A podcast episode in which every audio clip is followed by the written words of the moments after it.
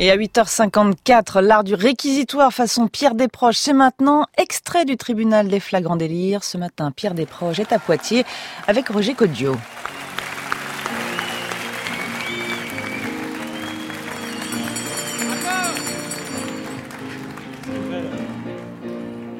Merci, mon ami.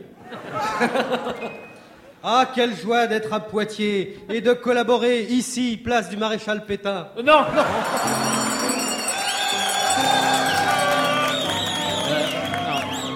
Ce, n'est plus la place du maréchal Pétain. Ah bon Non, ils ont changé. Vous ne saviez pas Ah non. Je sais que vous aviez prêté serment au maréchal, mais. Eh ben oui. c'est qui alors? Leclerc. Bah, c'est pareil. Mais non, monsieur le procureur, voyons. Maréchal, c'est un maréchal. Française, français. Belge, belge. Poids de vin, poids de vine, poids lourd, poids plume. Oh, que c'est facile. Monsieur le rempailleur de vieux mythes. Bonjour ma hargne, salut ma colère et mon courroux coucou. Ah, corne gidouille, si j'étais le bon Dieu ou Jaruzelski. Si au lieu d'être ce misérable bipède essentiellement composé de 65% d'eau et de 35% de bas morceaux, si je détenais la toute-puissance infinie, ah, Roger Coggio, avec quelle joie totale j'userais de ma divine volonté pour vous aplatir, vous réduire, vous écrabouiller, vous lyophiliser en poudre de perlimpinpin ou vous transformer en quoi? Il manque un mot. Il y a un con qui Je sais en quoi En rasoir jetable. Je vous transformerai en rasoir jetable. Ah, certes, Roger Coggio, vous êtes dur à acheter. Mais comme rasoir, vous êtes très efficace. Ras-le-bol les Coggio, ras-le-bol les Robert Hossein et autres ravaleurs besogneux du talent des autres. Il y en a marre des discours de des soi-disant détenteurs de la culture qui se vautrent sans vergogne sur les cadavres de Molière, de Marivaux, d'Hugo, de Zola ou de Maupassant dont ils sucent le sang séché jusqu'à nous faire vomir. Après quoi, pédants et pontifiants comme de vieux marquis trop poudrés, ils courent pérorer dans les gazettes expliquant leur vampirisme en s'offusquant hypocritement de ce qu'ils appellent le désert culturel de cette génération. Merde quoi.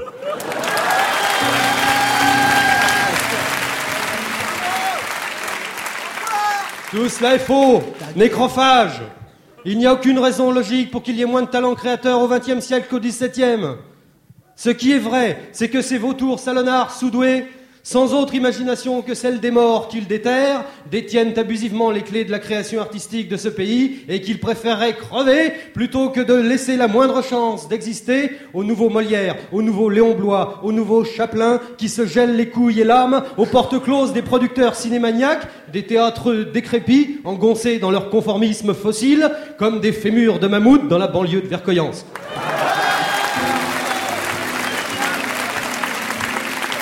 Vous vous croyez peut-être au zénith de votre carrière, messieurs. Non, monsieur Coggio, vous vous trompez. De même qu'il y a des enfants précoces, il y a des vieillards précoces. Alors même qu'il vous semble vous hisser glorieusement au pinacle des arts nouveaux, vous ne faites en réalité que dégringoler doucement dans les charentaises du troisième âge. Rien qu'à vous voir, monsieur Coggio, on a envie de vous ôter la prostate. Monsieur le procureur, quand même. Je vous aime, papy Coggio. Mais de grâce, prenez votre retraite. Allez réchauffer vos vieux os dans un mouroir à un télo. Allez voir à l'Académie française si j'y suis. De toute façon, pour vous, c'est râpé, pépère. Dans l'état où vous êtes, vous ne seriez même pas capable d'arrêter les Arabes à moitié.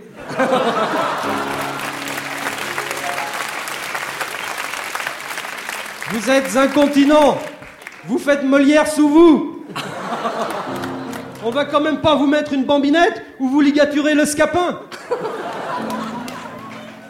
Plus coupable que Coggio, il n'y a pas. Pierre Desproges et son réquisitoire du tribunal des flagrants délires. Le livre existe aussi en coédition Seuil et France Inter.